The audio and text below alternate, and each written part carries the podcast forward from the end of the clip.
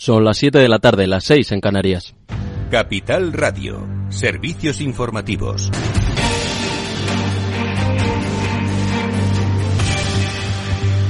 Buenas tardes. El Fondo Monetario Internacional aumenta seis décimas su cálculo de crecimiento para la economía española en 2022 y lo coloca ahora en el 5,2%, aunque baja una décima las perspectivas para este año hasta el 1,1%. El organismo confirma que España evitará la recesión este año y explica la desaceleración por el encarecimiento de los precios de los alimentos y de la energía, el endurecimiento de las condiciones financieras y la menor demanda externa.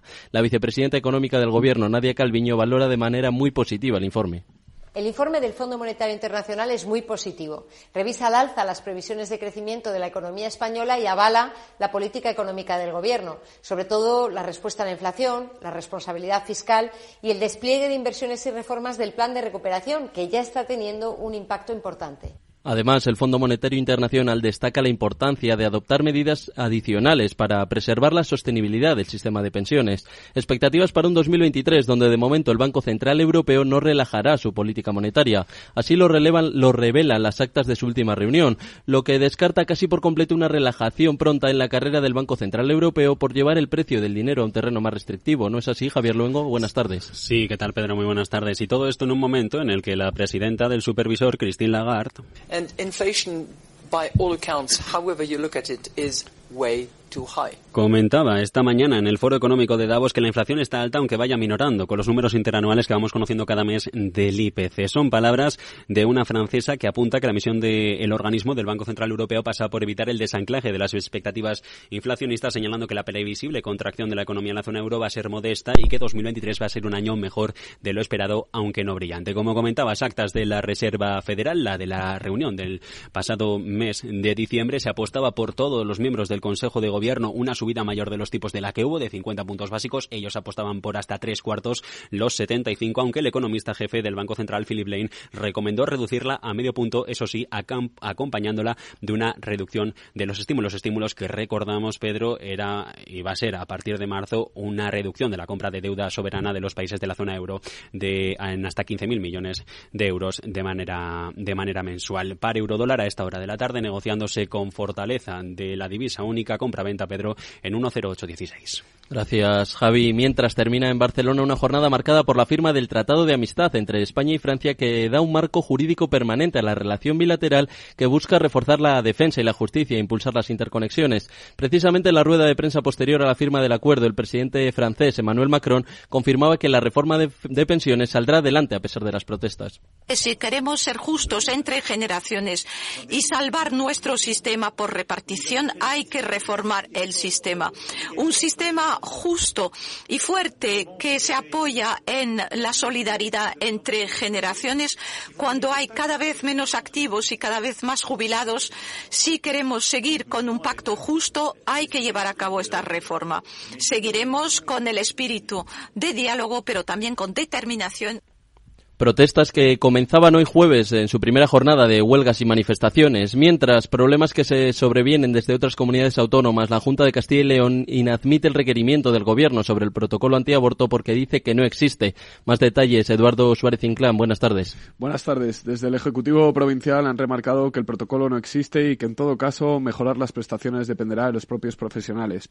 Esta mañana, en una rueda de prensa, el portavoz de la Junta Autonómica de Castilla y León, Carlos Fernández Carriedo, ha indicado que los servicios jurídicos autonómicos han apoyado la decisión de la Junta sobre rechazar este protocolo. Además, el mandatario ha criticado las actuaciones por parte del Gobierno indicando Creemos que lo que se busca por parte de este requerimiento es sencillamente una controversia política pretendiendo mantener en el tiempo una situación de conflicto público entre administraciones con el único objetivo de tener fines políticos. Y con esto vamos a echar un vistazo a los mercados con las plazas europeas que han cerrado a la baja esta jornada de jueves. Vamos a poner el punto de mira en el parque neoyorquino, donde el SP500 cede un 0,85%, está en 3.895 puntos. El Nasdaq un 0,84% en 11.314 puntos y el Dow Jones de Industriales cede casi medio punto, un 0,54% está en 33.121 puntos, mientras en las pantallas de XTB el euro dólar se negocia a 10816.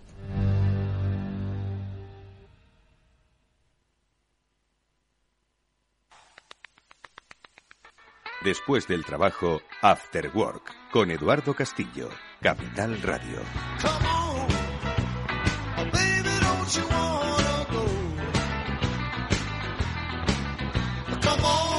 Buenas tardes amigos, bienvenidos un día más al After Work. Ya comienza en Capital Radio. Hoy os pido que prestéis mucha atención a esta primera parte del programa porque estaremos con Neva García, nuestra consultora de comunicación particular, es la CEO de Biggers, y con ella vamos a hablar de las tendencias de comunicación para este 2023. Tendencias de comunicación para vosotras, empresas, que queréis conectar con vuestros públicos. Ya sabéis que nosotros, de forma recurrente, os damos las herramientas para que seáis mucho, mucho más eficaces en vuestro desempeño empresarial, ¿no?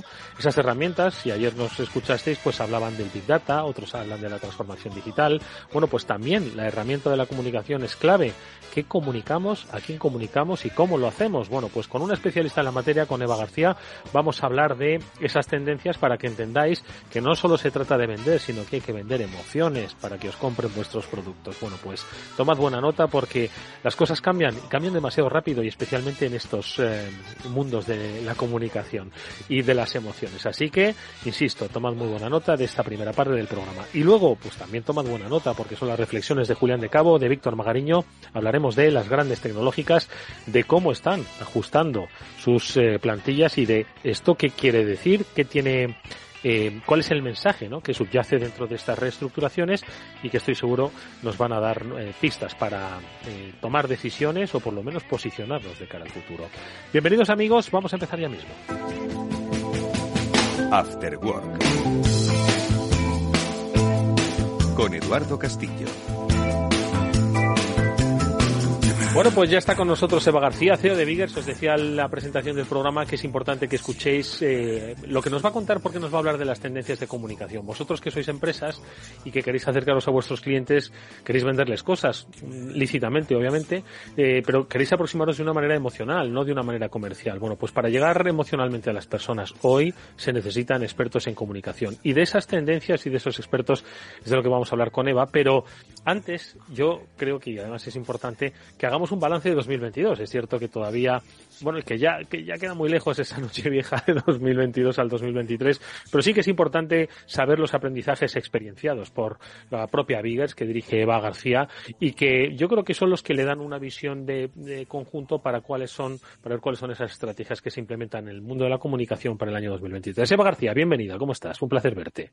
Hola Eduardo, igualmente. Feliz año a 20 días de, de, enero. Igualmente, a mí me encanta seguir diciendo feliz año, para que somos, seamos todos muy felices, de verdad, hoy y en febrero. exactamente, en, lo que resta de 2023. Oye, sé que ya tienes 2023 en el foco y ahora vamos a hablar de las tendencias de comunicación, pero sí que me gustaría que hiciésemos un pequeño balance, ¿no? Un, sobre cómo ha sido este año 2022 para Biggers desde la experiencia de la asesoría en comunicación que vosotros desarrolláis para numerosas empresas de numerosos sectores. Un poco con la idea de que el que nos está escuchando, y a propósito de este balance, entienda que la comunicación es transversal a muchos sectores, a muchas estrategias, a muchas empresas de todo tipo de tamaños y yo creo que en vuestra propia experiencia, Eva, esto se puede reflejar, ¿no? ¿Qué tal os ha ido en 2022? Pues la verdad, Eduardo, que ha sido un año increíble. Yo creo que el mejor de nuestra historia. Fíjate, el otro día nos juntábamos algunos directores de agencias de comunicación más pequeñas, más grandes, y, todos coincidíamos en decir que, que 2022 ha sido un año muy importante para el sector. ¿Por qué? Porque al final hemos afianzado esa confianza ¿no? que, que se había empezado un poco a, forjar durante la pandemia, toda la necesidad de comunicación de las compañías. Y yo creo que ha sido ya un año de maduración donde las, las empresas, los directivos han entendido eh, lo necesario que es eh, desarrollar comunicación corporativa eh, estar en los medios de comunicación de una manera transparente y, auténtica y sobre todo que nos vean ya como realmente sus partners de negocio, que yo creo que ese es el, paso, ¿no? Es decir, no es solo mm. pues esa persona que... Un asesor de comunicación, ¿no? Sino un sí, a lo mejor me hace una nota de prensa o me llama un periodista, no, no, es que ya realmente mis objetivos de comunicación van alineados con los objetivos de comunicación y los objetivos de negocio y entonces esto al final lo que, lo que nos lleva es realmente a, bueno, pues a concluir que ha sido un año muy importante de muchísimos aprendizajes también y sobre todo yo creo que ha sido un año de tiempo real, porque como al final a nivel social y económico estamos eh, con esta incertidumbre permanente, no sabemos qué es lo que va a ocurrir, con lo cual eh, yo creo que estamos viviendo mucho presente y eso lo que lleva evidentemente es que las empresas confíen en nosotros para entender eh, qué es lo que está pasando ahora mismo y lo que puede llegar a pasar y que su compañía esté preparado para comunicarlo, ¿no? Y yo creo que esa, esa al final es, es la clave. ¿Qué empresas han venido? Porque entiendo que algunas eh, ya trabajaban en la comunicación, pero querían descubrir pues nuevas vías, ¿no? Para llegar a esos públicos. Otros sectores que seguro que tímidamente se han ido acercando al mundo de la comunicación y que han descubierto una nueva herramienta. ¿De qué sectores habéis trabajado, Eva? Pues mira, nosotros hemos seguido, la verdad es que podemos estar muy contentos porque la mayoría de nuestros clientes han seguido siendo fieles a Biggers, han seguido trabajando con nosotros. Desde, ya sabes que nosotros al final eh, trabajamos con muchos sectores, no solo uno específico que, por ejemplo, pueda ser belleza o moda o tecnología, sino que intentamos cubrir todas estas, las diferentes áreas para que cualquier empresa que necesita comunicar eh, lo, lo, pueda conseguir gracias a nuestra ayuda, ¿no? Entonces, eh, sobre todo lo que, lo que ha llegado mucho este año y muchos contactos, muchas propuestas, sobre todo lo que es el mundo de turismo. Turismo. También retail, inmobiliario, que también empezamos a trabajar con una compañía, pues eso, entre septiembre, octubre, y ha sido un gran descubrimiento, porque es verdad que teníamos, bueno, pues al final teníamos poquita experiencia y, y ahora de su mano pues estamos también construyendo ahí un proyecto bastante interesante. Y en general, lo que estamos viendo es que se acercan a nosotros empresas un poco más grandes. Te acuerdas que nosotros históricamente pues siempre hemos sido una agencia de pymes, de startups, de compañías que necesitaban iniciarse la comunicación desde el principio. ¿Te acuerdas que les hacíamos hasta la, desde la sesión de posicionamiento, los primeros mensajes, activamos hasta las redes sociales, ¿no? Y ahora sí que vemos que empresas más grandes ya se interesan mucho más por, por nuestros servicios y, y que empiezan, bueno, pues a valorar también los beneficios de trabajar con agencias más pequeñas, ¿no? Que somos más como parte, lo que decías tú antes, ¿no? Soy parte de tu familia, soy parte de tu entorno, soy parte de tu empresa. Mm.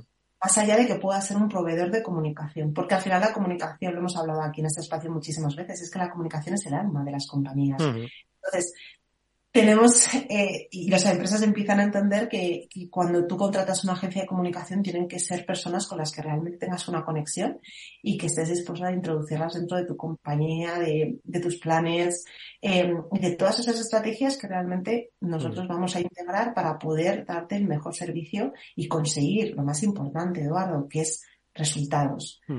Y este 2022 yo creo que también ha funcionado muy bien a nivel de comunicación porque cada vez más estamos introduciendo esos resultados y, el cliente entiende que lo que se está trabajando tiene un recorrido y tiene, digamos, eh, un, un beneficio para la compañía también, más allá de que te conozcan más o menos o que puedas diferenciarte mejor o peor, ¿no? Eso creo que Creo que es clave, es clave eso que dice Seba. Eh, siempre se dice, ¿no? Oye, vamos a medir lo que estamos haciendo, ¿no? Y eso se mide, pues, obteniendo resultados.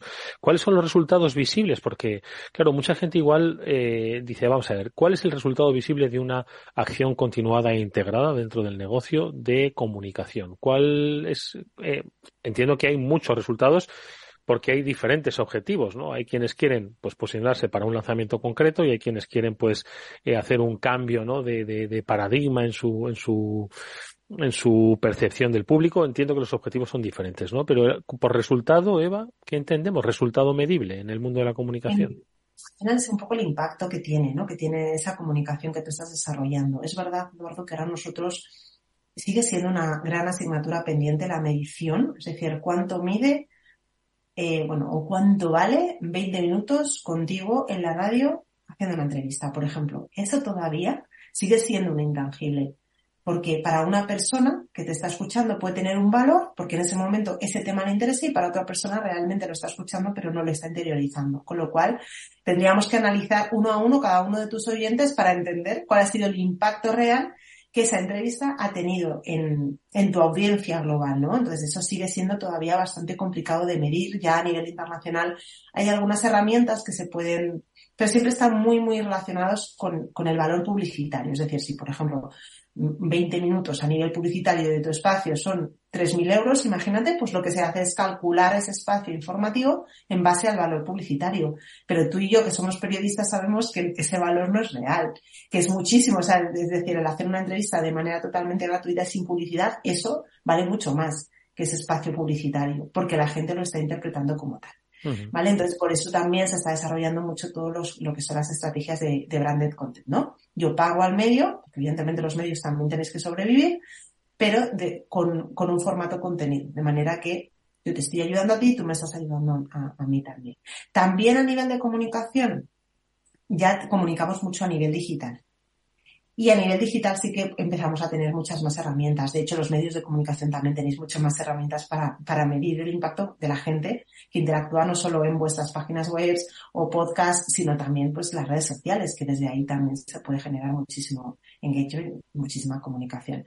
Con lo cual es una combinación, ¿no? De lo que es toda la parte que tradicionalmente hemos trabajado offline, con esas, esas mediciones que nos llegan desde internacional y toda la parte de, de, la, de, la, medición digital, que ahora ya tenemos muchísimas más herramientas y podemos entender y establecer pues, lo, todo lo que se va consiguiendo a nivel de impacto dentro de la audiencia que tú estás buscando también, ¿no? Uh -huh. Con lo cual, nos estamos aprovechando mucho de todas esas herramientas de marketing para implementarlas también a nivel de comunicación y poder dar cada vez más, más datos a, a nuestros clientes. Oye, Eva, eh, eh, hemos visto que ya las herramientas digitales están al orden del día, se combinan con esas herramientas más tradicionales, la analítica, la medición, la integración, es decir, has dibujado un escenario ¿no? de trabajo de la comunicación, pero que entiendo que debe regirse por tendencias eh, no solo de consumo de, de, información y de contenido, sino también por las tendencias pues puramente socioeconómicas que nos rodean, ¿no? Tú y yo venimos hablando desde hace mucho antes, ¿no? De la pandemia, pero la pandemia cómo ha cambiado, ¿no? Esa forma de aproximarse que tienen las personas, que tienen las empresas de aproximarse también a sí mismas, ¿no? Porque yo creo que también es muy importante que concebir la comunicación corporativa como un, como un, digamos, un análisis o un examen espiritual de la comunicación interna, ¿no? Porque yo creo que, que, que tiene que ir aparejado eh, la comunicación interna con la comunicación externa sí o sí, porque por mucho que tú quieras comunicar algo nuevo para afuera, si no lo has comunicado para adentro, también con una estrategia implementada de comunicación interna, de nada te va a servir, ¿no? Porque, mm. quiero decir que no solo tienes que hacerlo, sino te, tienes que, que, parecerlo, ¿no? Entonces, eh, aparte de eso, eh, ¿cuáles son ahora mismo, digamos, esas tendencias que crees que van a definir un poco el trabajo comunicativo en el año 2023? Si quieres, hacemos ese pequeño impasse de la comunicación interna, pero como parte del conjunto para acometer el 2023 como estrategia comunicacional? Claro, o sea, yo creo que al final las personas son cada vez más importantes, eso está clarísimo y evidentemente si tú no tienes eh, bien cuidado a tu entorno interno es muy difícil luego comunicarlo a nivel externo, pero sobre todo porque tus empleados son tus mejores embajadores. Entonces, si tú realmente cuidas la comunicación hacia adentro, va a ser muchísimo más fácil el, el reforzar esa comunicación hacia afuera. Eso realmente no es que sea tendencia, es que es necesidad. Hay una parte que antes te contaba que era lo del real time, el real time es fundamental para, para este año 2023, yo creo igual, porque seguimos con una guerra en Ucrania, seguimos con eh, también muchísima incertidumbre a nivel económico, no, sé, no sabemos si va a venir la mega crisis sola, es decir, hay mucha incertidumbre en las empresas y por ende en los consumidores. Y esto es como que se va retroalimentando, con lo cual este real time de trabajar entendiendo que ahí entra mucha la parte de data, investigación, es decir, vamos a utilizar todas esas herramientas que tenemos eh, y que están en el mercado para entender cuál es la realidad social y a partir de ahí desarrollar herramientas y estrategias que realmente respondan a esas necesidades sociales, a las necesidades de la gente. El otro día, por ejemplo, comentábamos pues todo lo que se ha montado con, con este vídeo musical de, Shakira, ¿no? ¿Qué, qué, realmente por qué ha tenido este impacto, Eduardo? Porque esa, al final Shakira es una persona, es, es humana y está contando una historia real, porque nosotros entendemos que tiene que ver con su relación. Tú imagínate que Shakira hubiera sacado otra canción con el mismo ritmo, pero sin haber contado su historia, no hubiera tenido el mismo impacto. Y mucho menos. Entonces, las historias, la parte humana, la parte emocional sigue vendiendo. Y esto, que al final dices, Joder, es que todo el mundo está como súper sorprendido. Digo, si es que nosotros llevamos años viendo esta tendencia de la emoción, de, del humano, de entender a las personas como son, sin dobles caras, es decir, la gente ya no quiere, sobre todo con las marcas, que me cuentes algo que no eres para luego descubrirte y llevarme la decepción. Pues esto es lo mismo. Al final seguimos contando historias y la gente quiere seguir escuchando historias. Entonces, en cada sector, nosotros siempre lo que recomendamos es vamos a intentar entender, y esa es la, vamos, para mí es el reto que tenemos que desarrollar este año, entender mejor cuáles son los cambios y, por dónde viene todo ese desarrollo social, cultural, económico, y estar preparados para lo que pueda venir de una manera segura y con confianza. y transmitir esa confianza al cliente y que el cliente desde su compañía genere confianza, porque eso va a hacer que la sociedad confíe más en lo que puede llegar a venir y en lo que estamos viviendo, ¿no? Nos, nos centramos un poco más como en el presente. Y creo que eso al final es salud social y, también eh, comunicativa, ¿no? Entonces, por ahí ya te digo, el real time, eh, siempre entendiendo el real time como estoy preparado y como estoy preparado puedo reaccionar ante, ante esto, ¿no? Pues, por ejemplo, Citroën, ¿qué hizo? Oye, sacamos una campaña, la sacaron en 24 horas a raíz de, de lo que estaba ocurriendo. Es decir, al final es una oportunidad de decir, oye, voy a comunicar porque esto se, está hablando de este tema, se está hablando de mi marca y voy a mm. A eso me refiero con el real time. Pero, evidentemente, sabiendo lo que estamos desarrollando y, que el cliente tenga la seguridad de que tú controlas todos esos parámetros, que eso es también muy importante, ¿no? Dame un eh, par de notas más, venga, aparte de real time. Vale, la parte de influencers, por ejemplo, es algo que todos los clientes, Eduardo, nos están pidiendo. Ya sabes que yo soy una defensora de que siempre el mayor influencer siempre ha sido el periodista, que evidentemente los influencers generan negocio y eso es indudable. Las marcas están poniendo mucho peso y mucha inversión en, en estos, bueno, pues en estas nuevas herramientas. Aquí hay un tema que eh, legalmente a partir de ahora los influencers ya sí o sí, cada vez que tengan un contenido publicitario van a tener que ponerlo, es decir, si no se van a tener, bueno, van a tener multas y incluso, ¿sabes? Que les van a estar un poco vigilando porque ahora ya esto era un entorno que legislativamente no tenía ningún control y ahora ya van a tener una serie de obligaciones, ¿no? Por lo tanto, vamos a ver cómo va evolucionando durante 2023 este entorno, porque tú si sigues un influencer, porque te gustan sus historias, ¿no? De su vida y de su... Imagínate que a partir de ahora Shakira empezar a meter todo su contenido pusiera ad, advertising, todo el rato, publicidad, publicidad, publicidad. Y ahora Twitch ya es una plataforma que ha conseguido tener un público fiel, sobre todo un, público un poco más joven, pero oye, pues están creando ligas de fútbol paralelas con más usuarios que la misma Liga Nacional de Fútbol, ¿no? Eso hay que tenerlo, es lo que te digo, hay que investigar, hay que entender, tener esos datos y saber qué es lo que necesita tu cliente y ver si, oye, lo mismo Twitch es la plataforma donde tiene que estar tu cliente, ¿vale? Pues ya estamos preparados y sabemos cómo podemos trabajar sobre ello, ¿no? Estamos inmersos en un mundo en el que van cambiando las cosas, Eduardo. Es que mes a mes es increíble, ya no solo por el desarrollo digital, sino por el desarrollo social.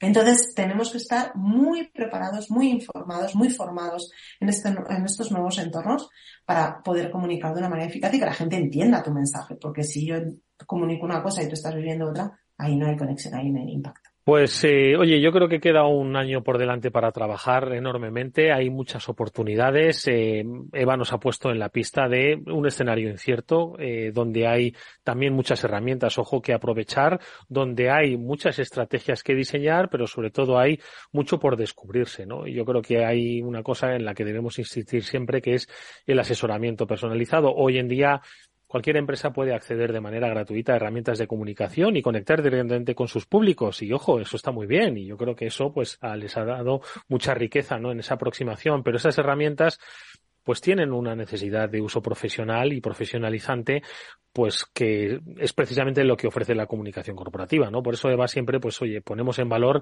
que esto forma parte de las estrategias de las compañías por muchas herramientas gratuitas que haya y muchas redes digitales y mucha conexión directa, ¿no? Así que yo creo que tenemos un, un, interesantísimo año por delante que iremos comentando, por supuesto, aquí cada semana con la propia experiencia de las empresas que a través de Biggers eh, podemos conocer en este programa o también de las propias tendencias eh, de la profesión que los especialistas como Eva García nos acercan de vez en cuando. No sé si algún apunte más que creas que deba ser, digo como perla, porque no ha, no, ha hecho nada más que empezar el año y son muchas las cosas que tienen que pasar, pero hay alguna cosa son, muchas, son muchas. Hay un elemento ahí, Eduardo, fundamental que yo creo que también hay que tener en cuenta de cara a este año, la sostenibilidad. Es decir, ahora mm. Todo el mundo habla de sostenibilidad, ¿no? De, la importancia de que las empresas sean sostenibles, de, de, que tengan ese propósito y al final sean coherentes con ese propósito. Creo que ahí está la clave.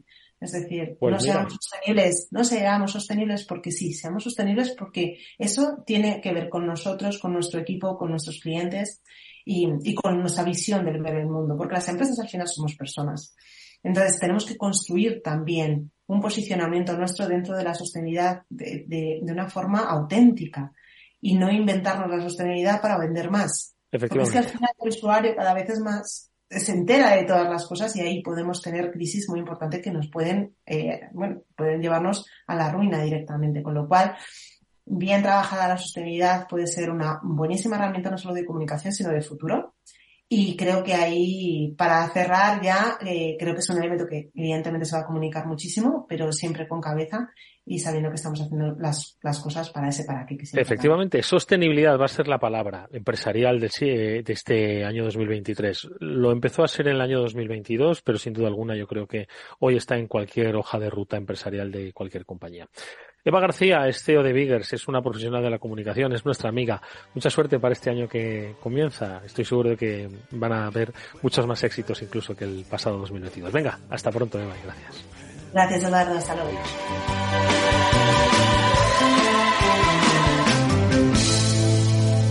After Work.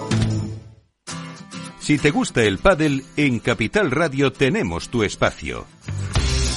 Todos los martes, a partir de las diez y media de la noche, saltamos a la pista para contarte la actualidad del World Padel Tour, los torneos amateur, las novedades de las marcas y toda la actualidad relacionada con el segundo deporte más practicado de España.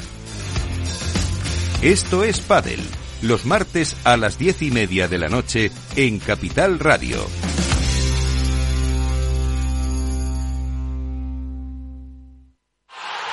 Acción!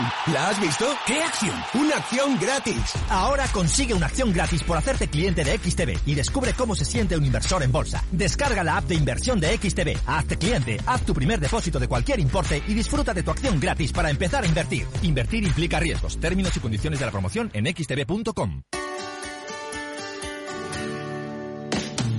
Aquí, en Capital Radio, está el programa más divertido y de mayor influencia en el mundo del capital humano. Todos los viernes a la una de la tarde, únete a Humanos en la Oficina, presentado y dirigido por el speaker internacional Miguel Ángel Pérez Laguna. Un programa donde el talento es protagonista en un formato innovador e irresistible que ya se escucha en 13 países. No te lo pierdas.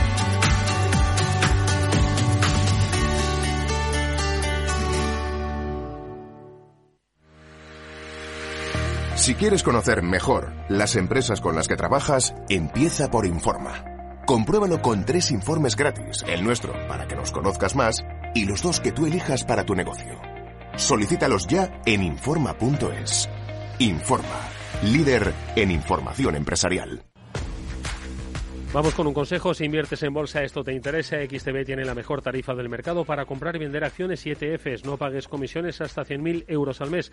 Si inviertes en bolsa o quieres empezar, más sencillo e imposible, entras en xtb.com, abres una cuenta online y en menos de 5 minutos compra y vende acciones sin comisiones con atención al cliente las 24 horas del día. ¿A qué estás esperando? Ya son más de 500.000 clientes los que confían en xtb.com, un broker, muchas posibilidades en xtb.com. A partir de 100.000 euros al mes, la comisión es del 0,2%, mínimo 10 euros. Invertir implica riesgos.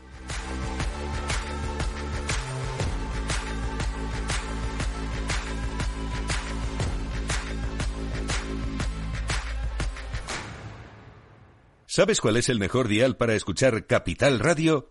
Tu móvil. Ya tienes disponibles las versiones de iOS y Android de Capital Radio. Y si quieres escucharlas en tu coche, lo tienes muy fácil. Empareja el Bluetooth de tu coche con tu móvil o tableta, entra en la app de Capital Radio y ya lo tienes. Escucha Capital Radio en digital. Y si te preguntan qué escuchas, no lo dudes. Capital Radio.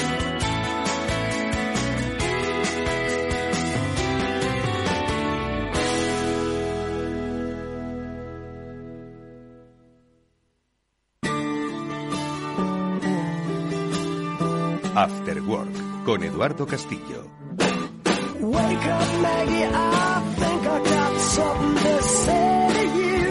Pues apenas ha pasado una semana, ya ha pasado una semana cuando estábamos hablando de las últimas lecturas y reflexiones que nos daban Julián de Cabo y Víctor Magariño, que pasaban pues por los nuevos retos que va a tener la publicidad online, el gran negocio del siglo XXI, y que iba a derivar en muchos movimientos empresariales. Hoy vamos a seguir, seguro, comentando este y otros aspectos con su ayuda, porque como digo, yo me he puesto el firme propósito de este 2023 de no poner cebos al principio del programa y que se nos vayan los minutos sin haber hablado de lo realmente importante. Víctor Magariño, ¿cómo estás? Buenas tardes.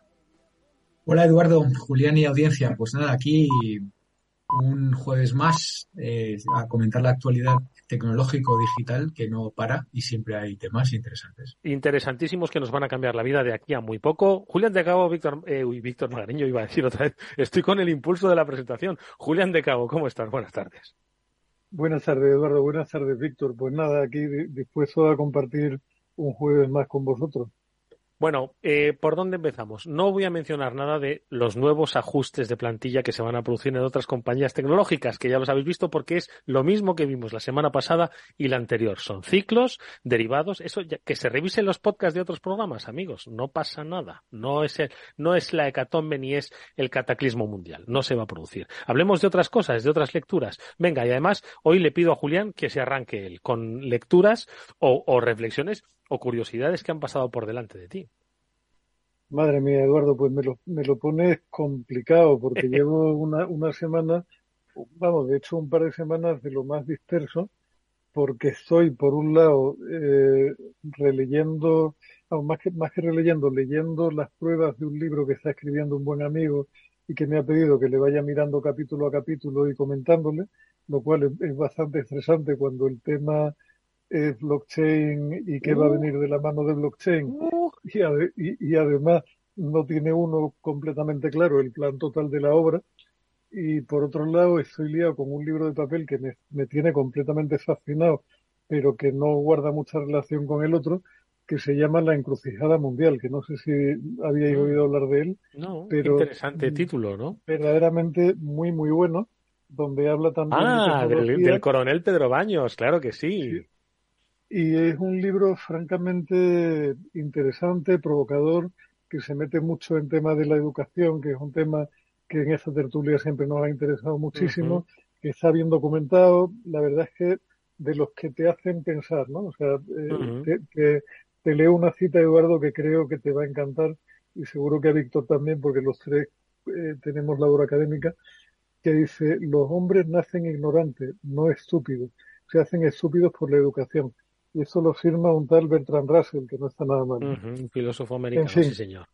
Pues la verdad es que tengo que decirle a los oyentes de este vuestro espacio que en algunas ocasiones hemos contado con la participación del coronel Pedro Baños, pero nos lo hemos llevado al, al, programa de ciberseguridad porque al final dentro de los conceptos de ciberseguridad tiene que ver mucho cómo está estructurado el dominio de la información y de las personas, ¿no? Y de cómo piensan y de cómo actúan en este, en este mundo globalizado, ¿no? Y esta, si no me equivoco, yo creo que es la tercera parte del, de su trilogía, porque tiene tres libros, ¿no? El dominio mundial, este que has dicho, ¿no? De la, de la, de la encrucijada, y había un tercero que no recuerdo ahora mismo yo, pero que, que sí que es cierto, siempre que escuchamos al coronel Pedro Baños, que causa, eh, no deja indiferente, tanto a favor como en contra, eh, sus opiniones allí por dónde va, eh, escucharle independientemente de lo que uno luego pueda estar o no de acuerdo con él, escucharle es eh, muy interesante, la verdad. tiene, tres libros, tiene tres libros previos que son Así se domina el mundo, el dominio mundial y el dominio mental.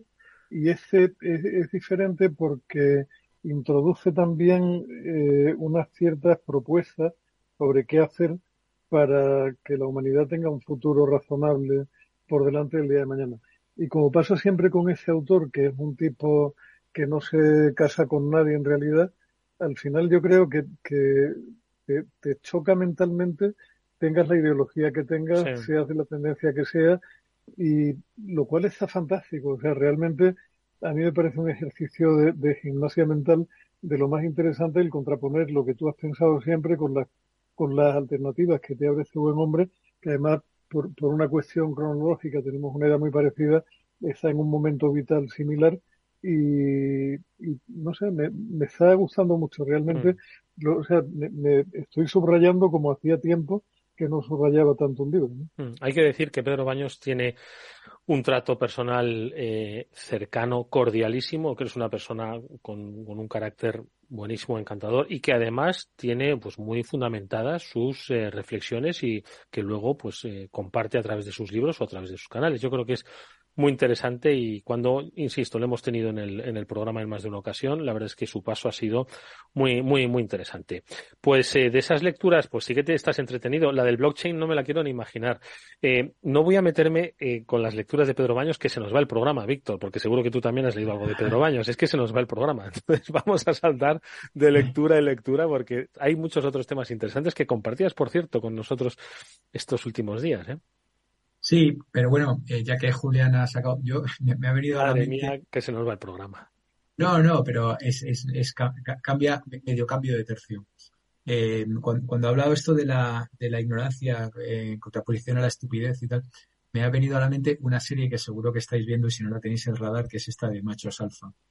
He oído hablar de Machos Alfa, pero no, es, que no tengo tiempo. O sea, perdón, sí que lo tengo, pero lo dedico a otras cosas, no a la serie de Netflix, confieso. Pues después de Better Call Saul, que es la mejor serie de la historia a vida y por haber, y a la cual recomiendo mucho, eh, que es la continuación o, es un spin-off de Breaking Bad, eh, le acaban de dar el globo al, actor principal y al actriz. O sea, es realmente una obra de arte. Pero ahora había que relajar un poco eh, el, visionado y me recomendó mi hermano Machos Alfa. Y bueno, estamos más o menos a mitad pero, pero eh, me, gusta porque habla un poco de la, de la deconstrucción del, del macho y todo esto y tal, y, y, en un tono jocoso y de momento, de momento no politizado, vamos a ver la moraleja, dónde nos lleva. Pero bueno, de momento es un tono jocoso eh, porque hay, bueno, no quiero hacer spoiler, pero bueno, de, un curso de, de, construcción del macho, pues a de repente a otro se le ocurre hacer exactamente lo contrario y tal. En fin, es muy divertida y, me, ha, me, ha, venido a recordar esto. Toda esta corriente eh, de, lo políticamente correcto y tal, y como los eh, maduritos digitales que nos llamamos aquí, pues tenemos que navegar un poco. Hombre, yo quiero pensar que estoy todavía razonablemente conectado con las nuevas generaciones. Eh, ya sabéis que somos profes y demás, y yo lo, lo veo mucho por las valoraciones, ¿no? para mí son obsesivas, ¿sabes? ellos son mi cliente y tienen que, y en el momento que bajan un poco digo, estoy desconectando, tengo que volver a desconectar. Y en el momento que, que sube, pues, pues veo que conectamos. Yo hasta, hasta donde yo recuerdo, Víctor, que no sé si puedo estar equivocado o no, eh, el recorte a Cook se lo ha dado él mismo a sí mismo. O sea, no ha sido propuesta de la Junta ni nada por el estilo, sino que ha sido él el que ha propuesto rebajarse, rebajarse el tema. Sí, pero la noticia es después de, después de críticas de los shareholders. O sea, que digamos que alguien la empuja un poco. empuja un poco. sí, pero, pero me parece que, que tiene un, o sea, que contiene un razonable buen mensaje, porque aunque como dice Eduardo, y estoy de acuerdo, no va a pasar hambre el buen hombre, ni por eso, ni aunque le dejaran sin sueldo los próximos 10 años, eh, sí le dota de una cierta mayor autoridad moral a la hora de tomar cualquier decisión que tenga que tomar a partir de ahora. Es decir, no voy a hacer a nadie nada que no me haya hecho a mí mismo previamente y he empezado la casa por donde tenía que empezarla, que es por el principio. Si hay una crítica a la gestión de esta compañía, el máximo responsable soy yo y en consecuencia el primero que se tiene que recortar el suelo soy yo. es un mensaje bastante diferente al de la mayoría de los CEOs que vemos por el mundo, donde la empresa va completamente de cráneo y ellos siguen cobrando como unos campeones unos bonos que no siempre están justificados. Hoy mismo venía en la prensa, que es llamativo también que eso se publique así, sobre la reunión de, el presidente de Telefónica con el presidente del mayor fondo propietario de la compañía, que el año pasado sacó una nota afeándole a Telefónica los bonos de los altos directivos cuando la situación de la compañía era la que era, ¿no? O sea que es un ejemplo francamente al contrario. Y el otro apunte con relación a Microsoft, que es que como al final el Parlamento de Víctor fue largo, he tomado varias notas y si no se me pasan, es que se podía anticipar lo de Microsoft en la medida que Nadella unos días antes había hecho una reflexión en torno a que tenía la sensación de, que la compañía iba demasiado lenta. Y cuando uno tiene la percepción de que las cosas no van al ritmo que deben ir, es cuando tiene más tentación de darle un latigazo al, burro para que el burro ande un poquito más alegre. Mm. Muy interesante, ¿no? Víctor. pues, pues también un par de apuntes, ¿no? Eh, un poco, eh, ahora hablamos, seguimos un poco con el tema de Microsoft, pero em, el tema de Tim Cook, de, efectivamente, dentro, lo comentábamos el otro día, no, no es la que más ha caído. El último año ha caído un 25% cuando, cuando otras han caído hasta un 70%. Es que le recorten un 40%, A mí me parece bien, como decía eh, Julián, no creo que eso le vaya a suponer problemas, sobre todo porque hay otras dos partidas muy pequeñitas comparativamente, que son 700 y pico mil dólares para avión privado y 600 y pico mil dólares para seguridad privada. Eso va aparte. ¿Ok? Eh, y seguro que también tiene ticket restaurante y cosas así. Pero si, si os fijáis, eh, estamos hablando, eh, este dato también es interesante, es 1.447 veces el salario medio de Apple, lo que gana el CEO. 1.447 veces. Que, por cierto, el salario medio de Apple no debe de ser el medio de los Estados Unidos, quizás sea dos o tres veces superior o, o varias veces. Con lo cual, esto abre un interesante debate, ¿no? Yo creo que todos conocemos ejecutivos ultra bien pagados. A mí me venía a la mente rápidamente, pues el, el, norteamericano que yo tengo más cerca es el presidente de la NYU y este gana como 1.5 millones de dólares. Eh, bueno, sí, sí, claro, es, una institución educativa tal, pero claro, tú compara eso con lo que pueda ganar el presidente de, un, de un ESA de aquí o de un IE o, de lo que sea. O sea, seguro que no tiene nada que ver, ¿sabes? Eh, y a lo mejor resulta que el IE está mejor en los rankings eh, en, según qué categoría, ¿no? Hombre, escucha una cosa, si no tienes que irte muy lejos en la política, ¿eh? Es decir, que bueno, en la política cobran mucho comparativamente para lo que hacen y cómo se lo han ganado, ¿no? Y sobre todo el efecto real, pero no quiero entrar con ese melón, pero sí es, es, una buena cantidad, ¿eh? Sí, hombre, pero, pero hay que tener en cuenta que el hecho de que la riqueza está cada vez más concentrada en menos manos es algo que se viene constatando desde hace muchísimo tiempo y sobre lo cual nadie toma medidas de ningún tipo. Es una de las enormes contradicciones de nuestro tiempo, que se supone que una gran parte del mundo está controlada por personas de ideología progresista y sin embargo jamás en la vida se toman determinaciones que conduzcan a una redistribución de la riqueza. Eh, en el libro de Baños, curiosamente, llega a plantearse yo no sé si, si completamente en serio o no, si va a llegar un momento en que los humanos sobremos porque ya no hagamos falta para que las clases dirigentes y más poderosas consigan aumentar su poder sin necesidad de que estemos ahí produciendo, porque somos menos eficientes que las máquinas. No, pero tenemos que estar consumiendo, quiero decir, nos necesitan para consumir, no tanto para producir, sino que a, a, las inteligencias artificiales no les van a vender nada. Venga, un último punto y vamos con otro tema, que se nos va, que se nos va el programa.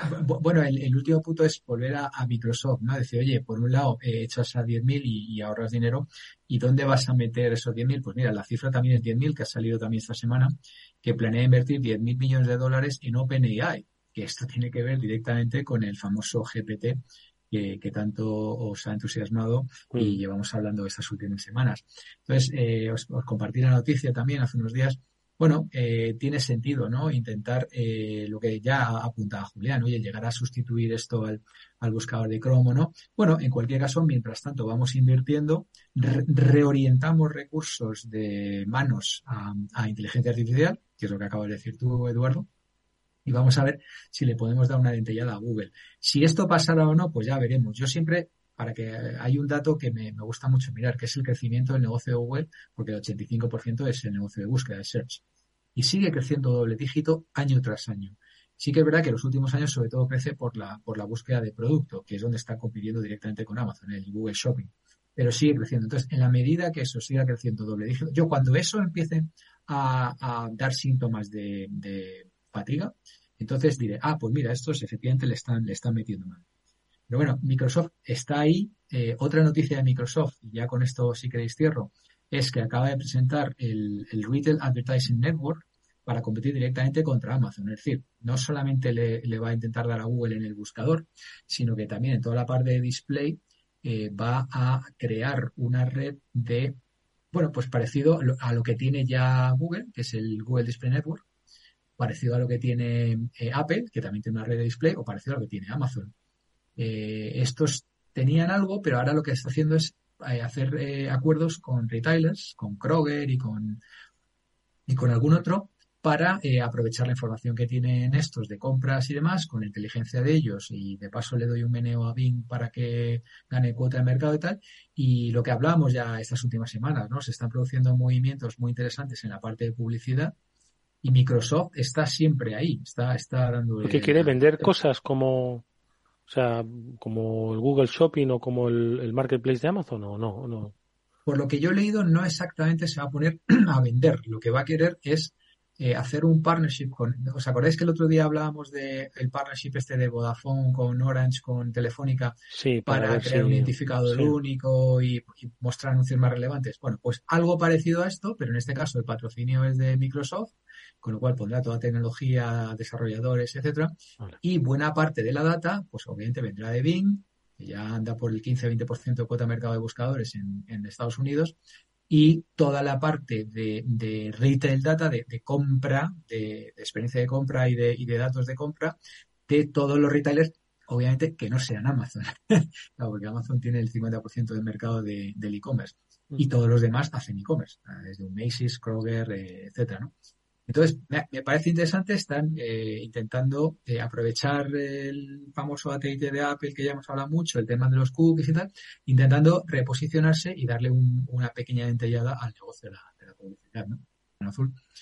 Pero sí, yo pero creo que fíjate, es... Víctor, que curiosamente de las que menos caen es Apple, porque probablemente ha sido de las más capaces de ir creando nuevos espacios donde nadie ha competido mucho con ella. Puede que el reloj en sí no sea la bomba, pero ahí está puede que los auriculares nunca sean algo equivalente al, al, iPhone, pero tienen una potencia enorme y ahora tienen un plan para abarcar más mercado todavía en el mundo de los auriculares. Es decir, Apple se fija quizá un poco menos en lo que hacen los demás, tiene su propio roadmap y mal que bien eso le ayuda a seguir creciendo y a no, y a no perderse en batallas con otros. ¿no? Y además tiene, tiene una parte muy importante, aparte de esto que ya lo hemos comentado muchas veces, ¿no? De la parte de, de, facturación que les viene más de hardware que otra cosa, pero tiene una parte muy importante y es que tiene la reputación y la confianza de los usuarios. Y eso en un mundo donde Facebook básicamente la ha perdido, Google no la ha perdido, pero bueno, eh, ha, ha, sido tocado varias veces. Ahora estamos con la movida de Twitter que hablamos el otro día. Eh, TikTok es, es chino, tal, con lo cual la confianza está un poco huérfana oye, eh, de Apple me fío, ¿no? O sea, mucha gente os fiáis de Apple y, de Microsoft no es particularmente eh, señalado por el tema de compartir información, tal y cual. Con lo cual es un hueco que los otros están perdiendo y que acertadamente Apple con el tema del AT&T, claro, el, lo del AT&T dice, no, esto, ellos dicen, no, esto es para proteger al usuario y tal. En realidad, es, es, el, es un objetivo terciario. en realidad, lo que quieren es darle una bofetada a Facebook y meterse de lleno en el negocio de la publicidad. Y luego, de paso, a lo mejor protege un poco la, la, la privacidad. Pero vamos, la jugada le ha salido redonda, porque el 70%... Bueno, pero es que Apple, costado... Apple siempre ha sido, ha sido muy clara, Víctor. O sea, tampoco ha, ha peleado nunca por tener el 100% de ningún mercado. Ellos siempre han jugado, han entendido perfectamente lo que significa un pareto y lo han aplicado a rajatabla. A Apple siempre le interesó el 15% de la peña que tiene el 85% de los ingresos y el resto que hagan lo que puedan, que no es su problema, absolutamente para nada. Y sí. siempre, siempre han ido un poco con esa filosofía que te podrá gustar más o menos, que te podrá parecer más elitista o menos elitista, pero que le está dando un resultado excelente hasta el momento. Pero yo, yo, voy más allá de, de, lo que es la cuotas de mercado, facturación. Yo voy con un tema que en marketing hablamos mucho, que es el posicionamiento. ¿Vale? El posicionamiento de Apple es, es una empresa guay, cool y, y, trustworthy, o sea, digna de confianza. Y, y Microsoft, pues, eh, tuvo su travesía del desierto y tal, y ahora es una compañía chic y sexy. Mientras que el resto, Facebook ya no lo es. Meta ahora mismo está en el, en el espadero. Comentabas otro día, Julián, que ahora le ha quitado el título Twitter. con Twitter. sí. Eh, efectivamente, entonces mientras están todos ahí, pues mira, yo mientras tanto voy ganando silencio tucu, y, de, tucu, y, de, y, de, paso voy metiéndole una dentellada al negocio de la publicidad. Y Lo que pasa es que fijaos eso ya, pero fijaos, eh, Apple qué hace? Dispositivos, ¿no? Eh, de mesa, eh, portátiles, eh, mm, wearables, bueno, o bueno, no wearables porque son el, el, reloj y los y los AirPods, ¿no? Y luego smartphones. ¿Creéis que va a dar el salto? Es decir, que va a ir un poquito más allá, aprovechando sí, claro. esa Eduardo, y servicios. No te olvides que la división de servicios cada vez factura más en el ah, caso de Apple porque cada vez más, como dice cierto, Víctor, cierto. se apalanca en Apple esa TV. imagen impecable que tiene entre Apple sus TV. usuarios. Claro, y, y ahí anda. Claro. Apple todo, Pay. Y todo el App Store, cuidado, que, que, ahí me llevo un 30% de cada, de cada dólar que factura cualquiera que esté en el App Store. Cuidado, que eso, eso es bastante también. Mm. más la publicidad del App Store, más, toda la, todo lo que trincan de Google de publicidad por aparecer eh, por defecto en el buscador. Mm. Eso es una de las grandes preguntas, ¿no? Esos diez y tantos mil millones de dólares que paga Google a, Apple por, para hacer por defecto en el buscador, ¿qué va a pasar?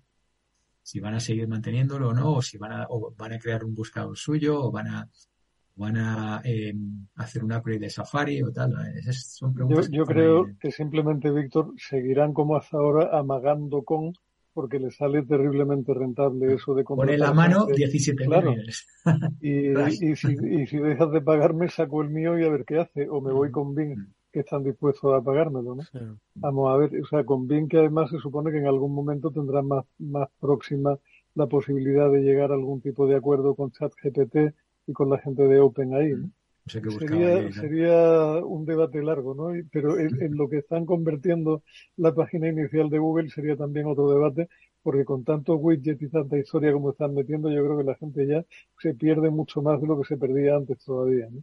Mm. No lo sé. En, cualquier caso, no ves una, no ves toneladas de inteligencia adicionales, digamos, sobre lo que era, o sea, cuando tú salías de Yahoo o salías de Altavista y te metías por primera vez en Google, tu sensación era de wow, y hace muchos años que entras en Google y no tienes ningún wow que digas qué maravilla. Mm. O sea, te llama mucho más el logotipo del día la atención que el cambio tecnológico que hayan hecho.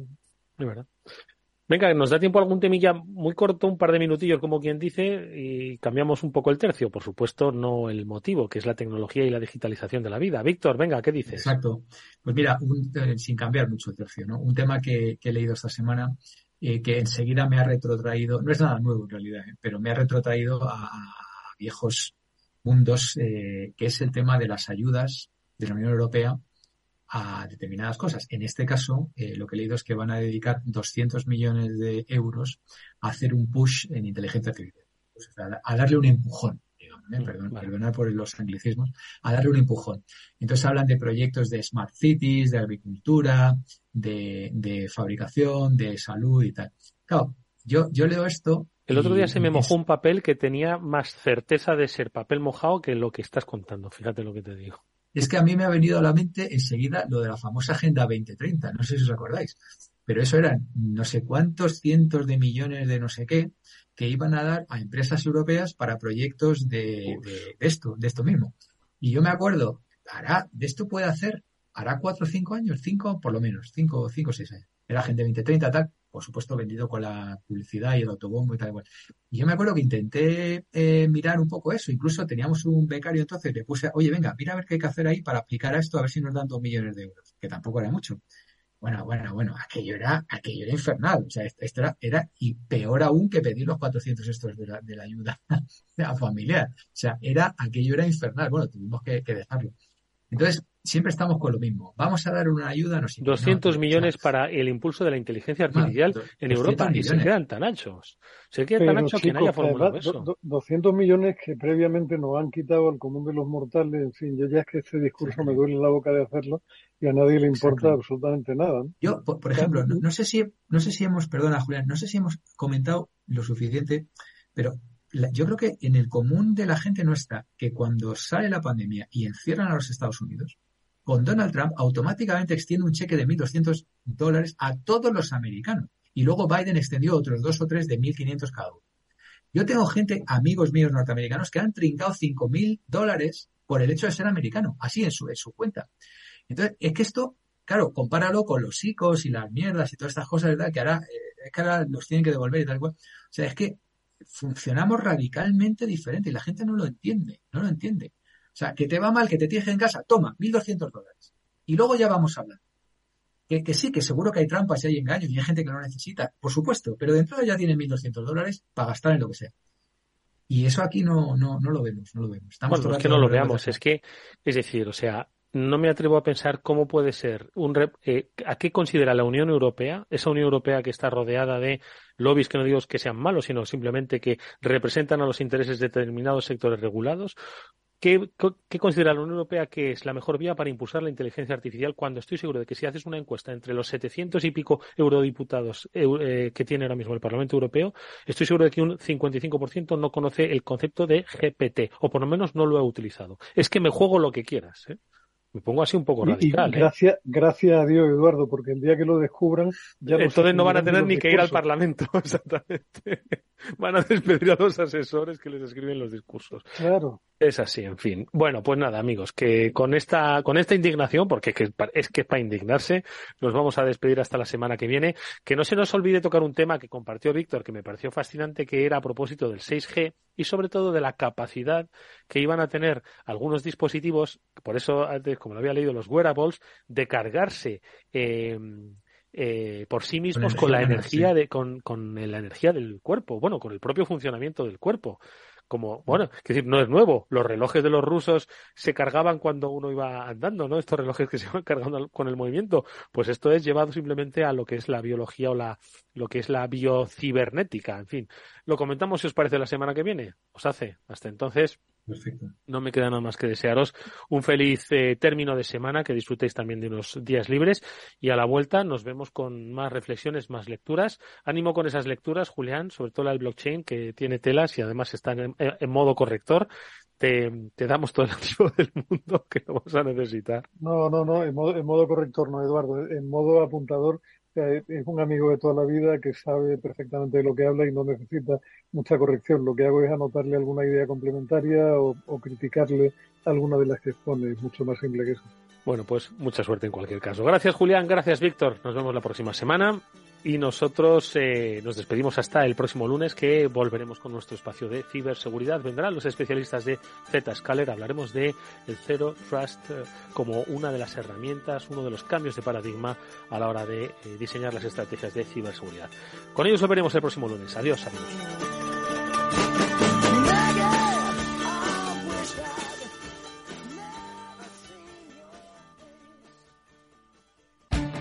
Esto te estás perdiendo si no escuchas a Rocío Arbiza en Mercado Abierto. David Elizaga, director financiero de eDreams. Los europeos están viajando mucho dentro de Europa. Ese es el, ese es el perfil más habitual eh, que estamos encontrando en estas, en estas semanas. Hay mucho movimiento dentro de, dentro de Europa. Siempre, siempre ha sido nuestro perfil más habitual. Nosotros somos una compañía que, que tenemos operaciones muy importantes en todos los países grandes europeos y el segmento de europeos viajando a otros lugares dentro de Europa es, es ahora mismo desde luego lo, que más vendemos. Mercado Abierto con Rocío Arbiza. ¿Qué es ir más allá? Con Arval podrás llegar donde te propongas de la forma más sostenible y desplazarte como y cuando necesites con una oferta de renting sostenible, segura y conectada y preocuparte solo de conducir porque nosotros nos ocupamos del resto. Arval, la transición energética arranca aquí. Más información en arval.es. Esto te estás perdiendo si no escuchas a Rocío Arbiza en Mercado Abierto. Isabel Bento, directora de Desarrollo de Negocio de BlackRock. Un cambio de paradigma y es el, el reconocer que el riesgo climático es un riesgo financiero y que la transición energética es una oportunidad de inversión. Y eso al final se traslada, en nuestro caso somos una gestora de activos, en cómo gestionamos las carteras, ¿no? en cómo importante es identificar esos riesgos climáticos y también eh, cómo analizamos las compañías teniendo en cuenta la oportunidad que tienen por delante de navegar esta transición energética. Mercado Abierto con Rocío Arbiza. En la era de la realidad virtual y teletrabajo, las empresas utilizan cada vez más los servicios en la nube e Internet se convierte en la nueva red corporativa. Pero la nube no siempre es un entorno muy seguro. Zscaler, con su nuevo y radical modelo Zero Trust, asegura usuarios y cargas de trabajo tanto de aplicaciones públicas como privadas. Descubra más en zscaler.es. Para personas inquietas, Capital Radio.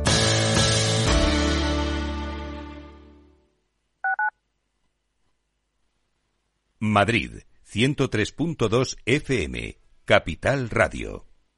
¿Eres emprendedor? Encuentra asesoramiento y formación gratuita en materia empresarial, digital y sostenibilidad gracias al proyecto Más Emprendimiento. Infórmate en másemprendimiento.es. Proyecto promovido por la Comunidad de Madrid en colaboración con ATA y CEAGE.